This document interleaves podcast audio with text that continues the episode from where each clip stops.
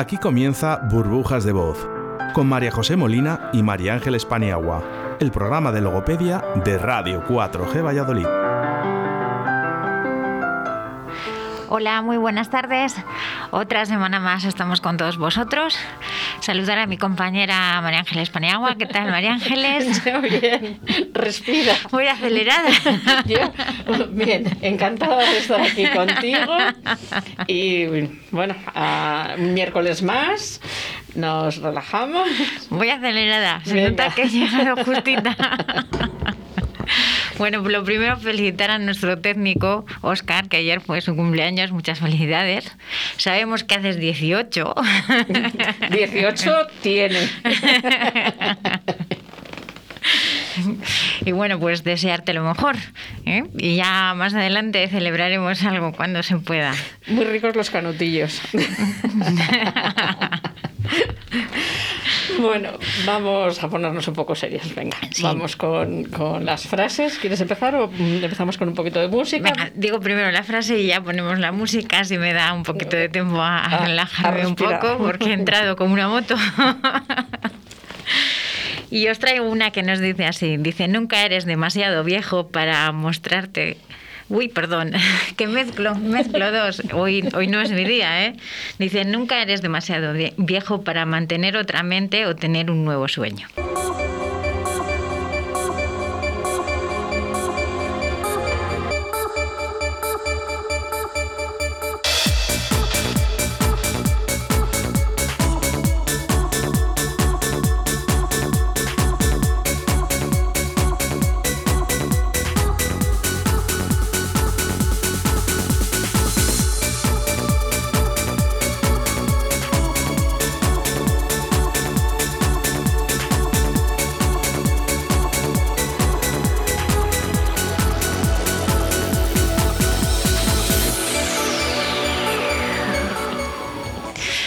Como hoy es mi día y no he dado una, os tengo que decir que es verdad, la he leído mal.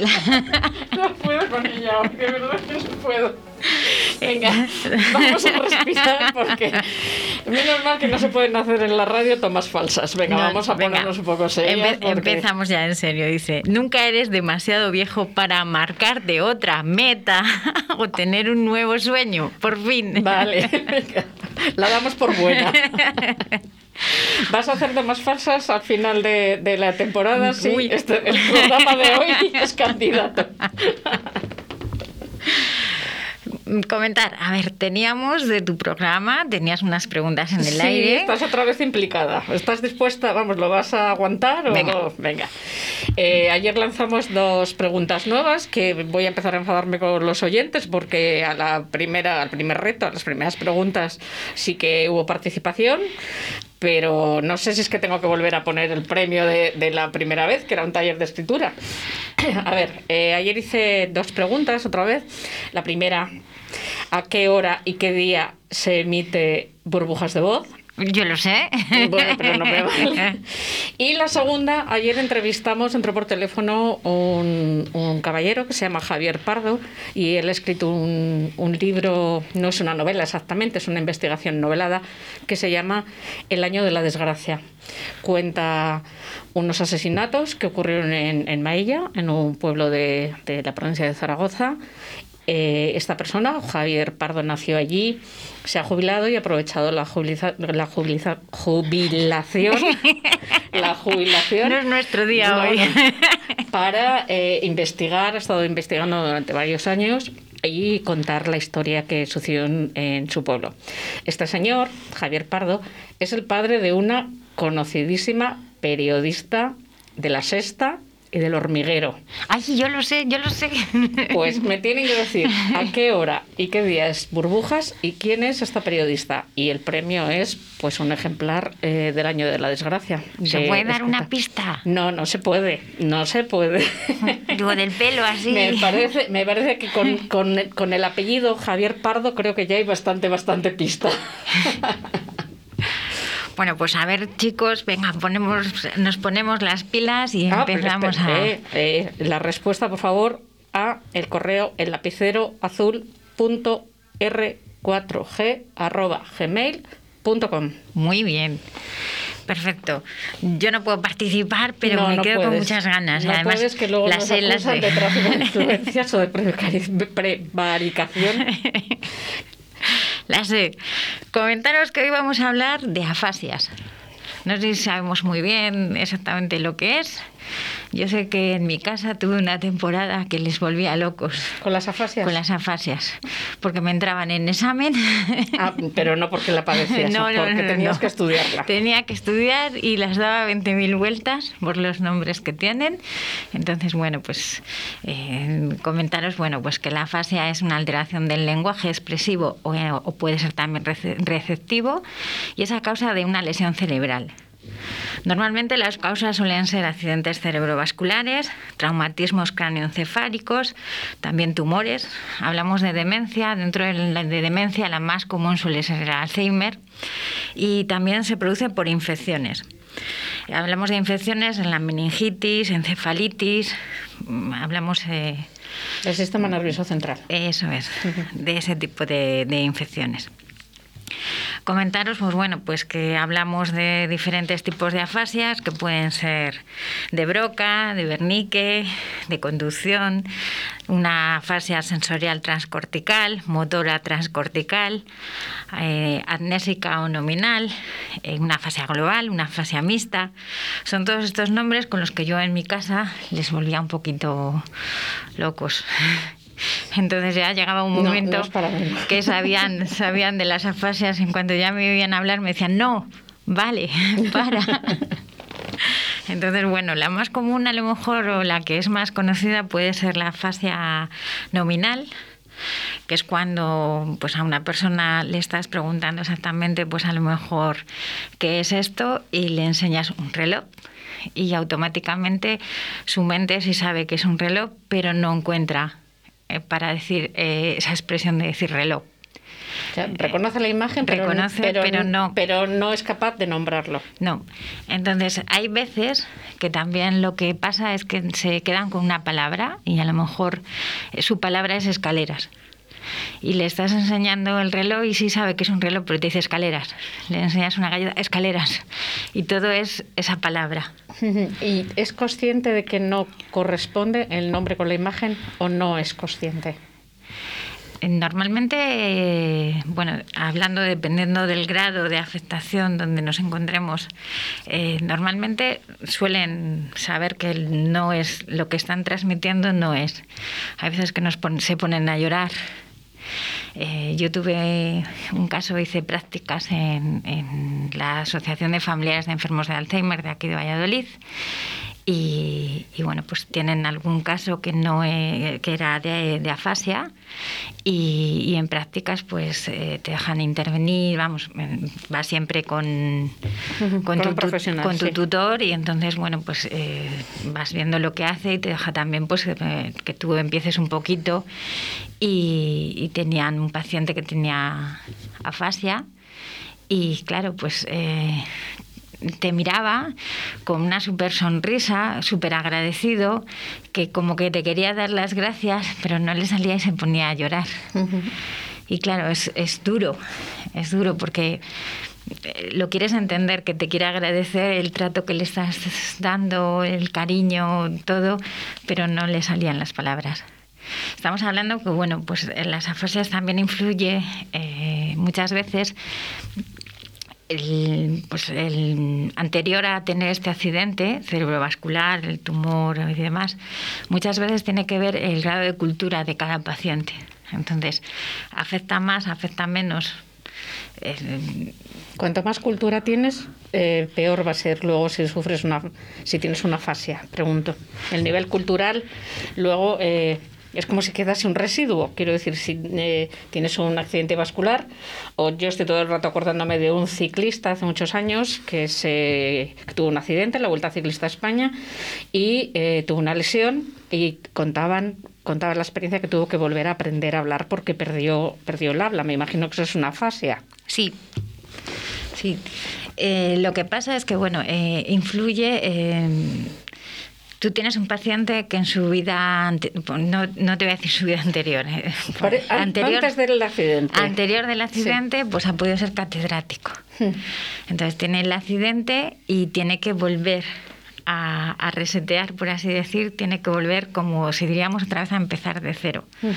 Muchas veces tienen más posibilidades de recuperarse antes esas personas con ese currículum anterior que las personas que no han tenido ese currículum. No sé si a lo mejor no a ver, Se me ocurre que igual digo yo, a ver, yo todo esto lo de oídas de cuando yo estudiaba. Eh, se supone que las personas que tienen más cultura, que, que hacen ejercicio mental, tienen más conexiones neuronales. esa es un poco la teoría. Me imagino que, e, que, ahí está basada un poco lo que me estás diciendo. Si una persona ha leído mucho, ha, ha, favorecido mucho que su cerebro hiciese muchas imágenes y muchas conexiones, pues luego cuando tiene una lesión no es tan grave como el que no tiene, el, eh, que no ha hecho gimnasia mental, por decirlo de alguna forma.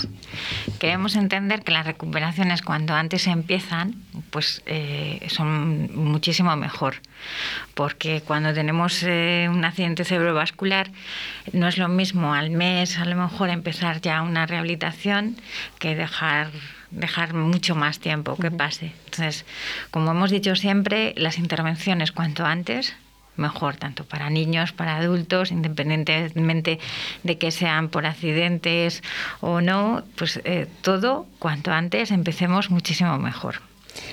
Estimulación precoz cuanto antes mejor. Cuanto antes. Me recuerda un poco esto, mm, no sé si tiene una analogía, un poco cuando un deportista, un deportista o alguien tiene un, un accidente que antes teníamos un poco por costumbre eh, que estuviera en, reposo y hasta que curase. Y ahora los fisios hacen muy buen trabajo y enseguida quieren empezar a mover eh, ese músculo o a trabajar con esa lesión. Me imagino que esto es un poco similar. Eso es. Entonces tenemos que darnos, bueno, pues que la mayor recuperación se produce en los primeros meses. Entonces, si esos primeros meses eh, los dejamos pasar, pues luego vas, nos va a costar muchísimo más esa, esa recuperación. Eh, estamos hablando, pues bueno, pues eh, si es por una demencia, es una, como es una enfermedad degenerativa, lo hemos comentado muchas veces, lo que podemos hacer es mejorar la calidad de vida de nuestro paciente y intentar retrasar lo máximo posible. Nunca vamos a conseguir para la demencia. Volver al punto de partida, al punto cero antes de que tuvieras esa demencia. Pero dar una buena calidad de vida a un paciente e intentar retrasarlo lo máximo posible es muy fácil para él, para la familia, para, para todos. Para el día a día sobre todo. eso es. Vamos a irnos con una publicidad y ahora seguimos con este tema. ¿Quieres un espacio único, saludable y accesible? Arista, Construcciones y Reformas tiene la solución. Te ofrecemos la creación de proyectos personalizados de reformas para construir espacios únicos y sostenibles. Adaptamos los hogares a la nueva situación sanitaria por si tienes que trabajar o estudiar en casa. Creamos espacios de ocio en familia y el cuidado de tus mayores. Además, transformamos tu terraza y jardín a tus necesidades. Contáctanos en reformas@aristaconstrucciones construcciones.com. Arista, una empresa diferente para una reforma única. ¿Tienes problemas con tu voz? ¿A la pronunciación, al lenguaje oral o escrito? Un logopeda colegiado puede ayudarte. Tenemos la solución ofrecemos un servicio individual y personalizado, atendiendo a las necesidades en cada caso. Trastornos lectoescritura y comprensión, trastornos del habla y del lenguaje, recuperación del lenguaje tras un accidente, cerebro vascular, pacientes de Lela, estimulación cognitiva, tratamientos a domicilio para personas dependientes y movilidad reducida. La rehabilitación del lenguaje puede contribuir a solucionar el problema. Gabinete de Logopedia WM, tu logopeda de confianza, con María José Molina y tu primera consulta con con valoración gratuita. Logopedia WM. Contacta con nosotros en el 682 12 84 09, calle Dojuelo número 15, Zaratán o en nuestro correo electrónico logopediawm@gmail.com. María José Molina, tu logopeda de confianza.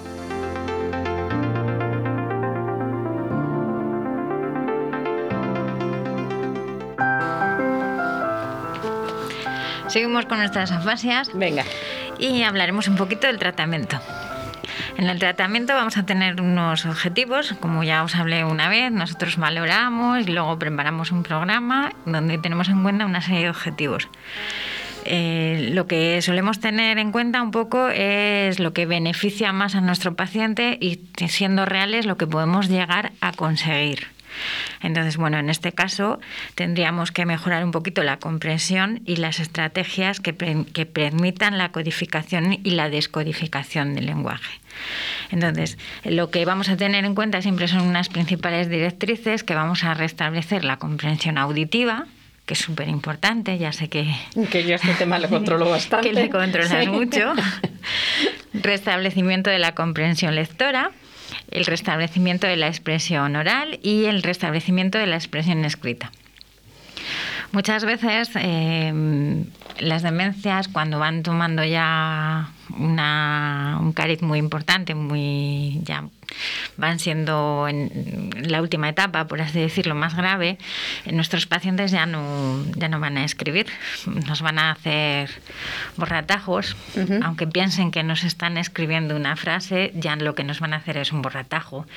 Y muchas veces eh, aquí pues es es eso mismo, es el borratajo que pensamos que estamos escribiendo, pero, pero no. Entonces tenemos que hacer el restablecimiento.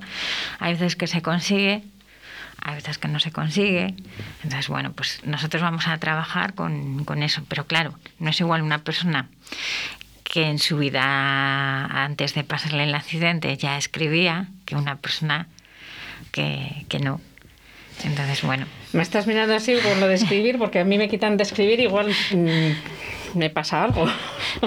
Te miro porque sé que para ti es súper importante escribir. Es muy importante. sí. Eh, no te voy a decir que tu punto, pero vamos, yo te identifico con con el lapicero azul. Te identifico con un boli en la mano, entonces creo que para ti el no poder escribir sería tremendo. pues sería algo yo para mm, no poder escribir, no poder leer y no poder escribir para mí sería mm, no sé no sé en estos tipos de enfermedades hasta qué punto yo sería consciente de que no puedo hacerlo pero para mí sería muy duro. Yo mm, siempre cuento que, bueno, todo el mundo sabe que, soy sorda, lo cuento siempre, pero eh, durante casi dos años estuve con un tratamiento que no, que, no me podían operar, tuvieron que estar esperando, y a mí me salvó la escritura y la, lectura. Entonces, bueno, para mí sería muy duro. Te digo que, mm, que, mientras que no lo sé si sería consciente. Si no soy consciente, pues bueno, pues ya sabes, ojos que no ven. Pero si soy consciente de que cojo un lapicero y no puedo escribirlo, pasaría muy mal. Creo que sería muy mala paciente. Muy mala, muy mala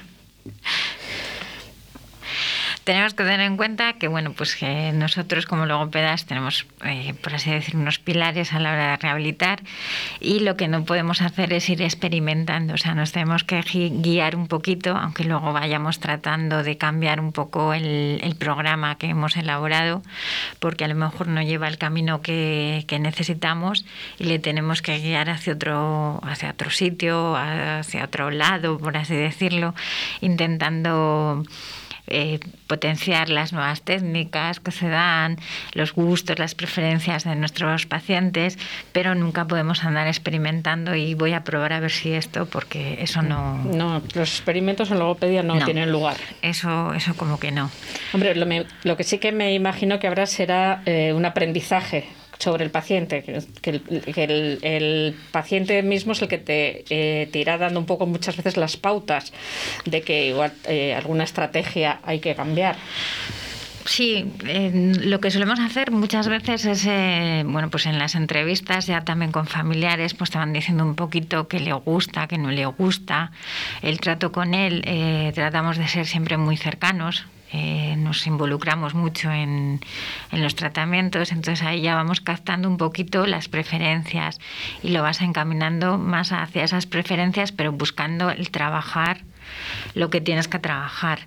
Entonces, pues eh, lo hemos hablado muchas veces. Nosotros jugamos con, bueno, no es que juguemos, a ver, es que a lo mejor no se identifican. Va a jugar, va con la logopeda, va a jugar, no. Utilizamos esos juegos para trabajar con, los pacientes, bien sean adultos o bien sean niños. Entonces vamos dando eh, la otra versión para que sea un poco más lúdico. Pues si te gustan los dinosaurios y tenemos que contar, pues vamos a contar cuántos tipos de dinosaurios hay. Y ya estamos trabajando, pero lo estamos haciendo con esos dinosaurios o con un juego determinado.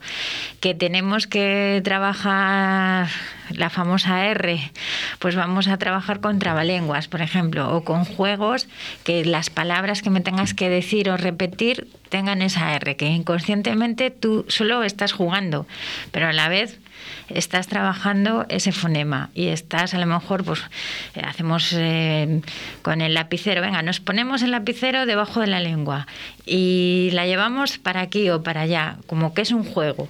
Y en realidad, pues a lo mejor no es un juego, vamos buscando eh, el punto de articulación.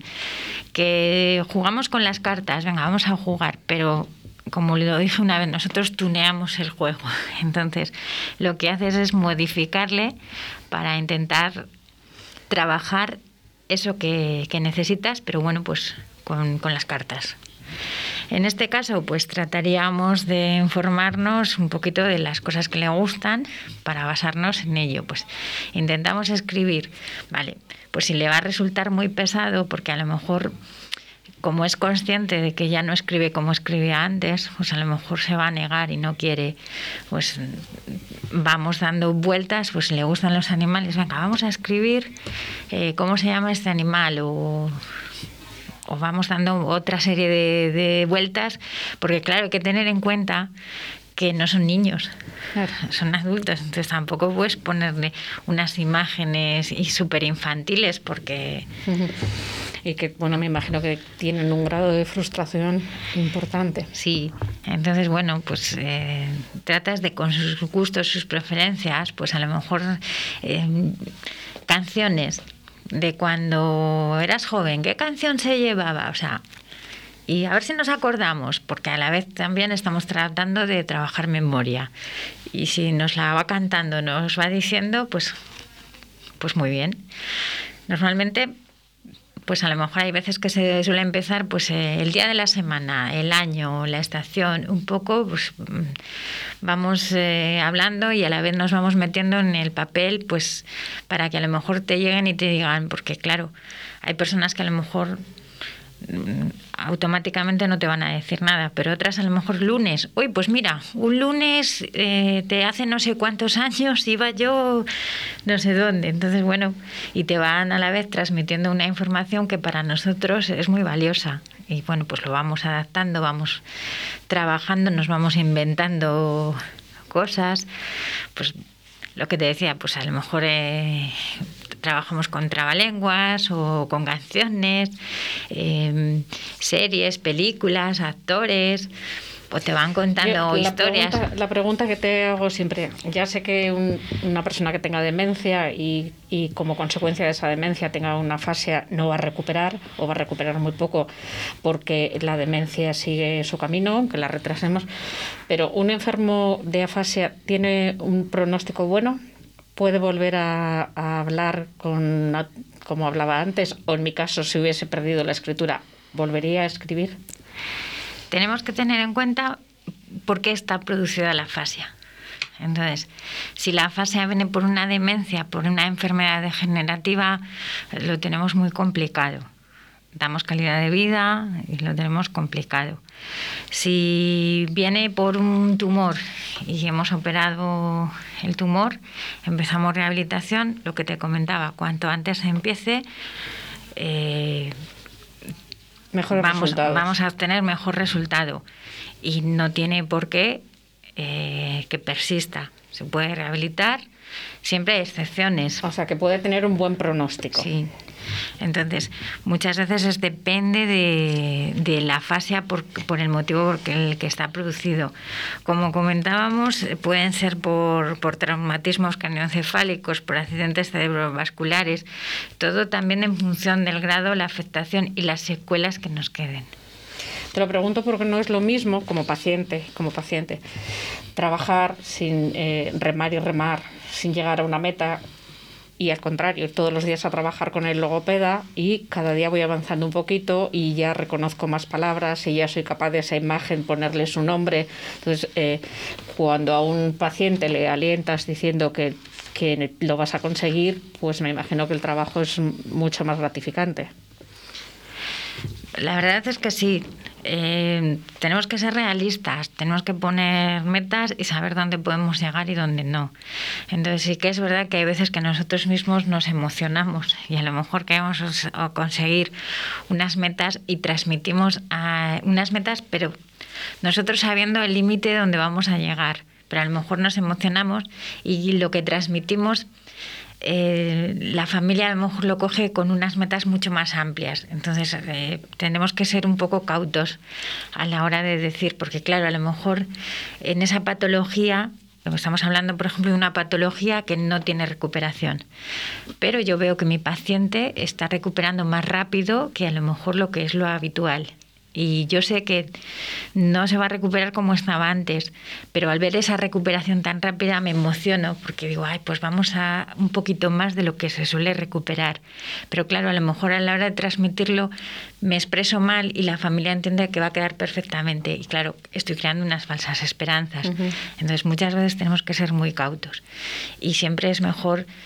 Bueno, eso que decimos, que los médicos siempre dicen lo. se ponen en lo peor. Los logopedas es mejor que hecho un pasito para atrás para luego dar dos para adelante. Es, mejor decir un poquito menos. Entonces, nos suelen preguntar también con el tiempo. Muchas veces cuando vienen a lo mejor los pacientes con los niños y ¿cuánto crees tú? Pues a lo mejor llegas y, y tú piensas, tu cabeza está pensando, seis meses, porque según le estoy viendo al niño y tal y cual, pues como seis meses por, por los otros tratamientos muy similares que has tenido. Pero claro, no vas a decir seis meses, porque si es menos tiempo, el papá va a ir encantado, o la mamá van a ir encantados. Pero si es más tiempo, luego te van a decir, me dijiste que seis meses. Entonces, bueno, es mejor muchas veces, pues no lo sé, cada uno avanza de una forma Entre o de 12 y 18 meses. No, tampoco, porque a lo mejor llegan y dicen, es que es mucho tiempo, es que... Entonces dices, bueno, pues no te puedo decir muy bien, porque claro, cada persona avanza de una forma diferente. podemos probar y, y yo te voy diciendo un poco, porque claro, a nosotros también nos gusta dar altas. Eso de que consigas para nosotros es un reto, igual que nos gusta que en, el gabinete, en la clínica, tendrán cosas diferentes, porque es una satisfacción personal el decir, tengo este otro caso que de estos hace mucho que no trataba y voy a conseguir y bueno, te gusta, profesionalmente nos gusta. Se nos está acabando el tiempo.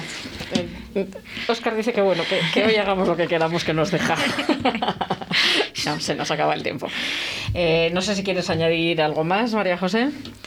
Eh, como os digo, traigo temas que son súper complicados, traigo que son muy extensos. Bueno, yo creo que el tema de la fase ha quedado bastante claro. Otras veces yo creo que hemos dejado más cosas en el aire, pero yo creo que este es un tema que ha quedado bastante, bastante claro os puedo comentar un poco, pues bueno, pues más o menos de cada una de las que os había comentado, pues la fase de Broca o la de Wernicke, eh, pues que se, por ejemplo, la de Broca se caracteriza por el predominio de los trastornos de la expresión sobre la comprensión.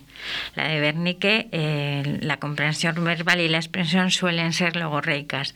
Eh, la de conducción tiene una dificultad en la repetición en la sensorio transcortical. Eh, es similar a la, a la, de Wernicke, entonces la motora transcortical falta de iniciativa verbal, la, la, nominal ya os había comentado antes un poquito, eh, la global pues es, que presenta unas similitudes con los trastornos de expresión de una fase de Broca, o sea, es muy parecida. Eh, la mixta, bueno, pues... Eh, tiene diferentes cuadros de las anteriores. Entonces, bueno, pues un poquito así que sepamos por encima cada una. Son nombres un poco raros, tienen que ver eh, pues también con, el, el investigador, me imagino. Sí, eh, con la parte del hemisferio afectado del cerebro, o sea, eh, habría mucho que explicar, pero también hay muchas palabras muy técnicas y, y bueno, pues... Eh, igual nos llevan a error además. Sí, he decidido hacer un pequeño, pequeño, pequeñísimo resumen. Bueno, ¿nos Nos has mira- traído música de despedida? Sí, Sí. digo, nos mira nuestro técnico que yo creo que ya nos hemos pasado de tiempo. Agradeceros que nos escuchéis todas las semanas. Nos despedimos con una música y... Y hasta el miércoles que viene. Eso es. Gracias. Gracias.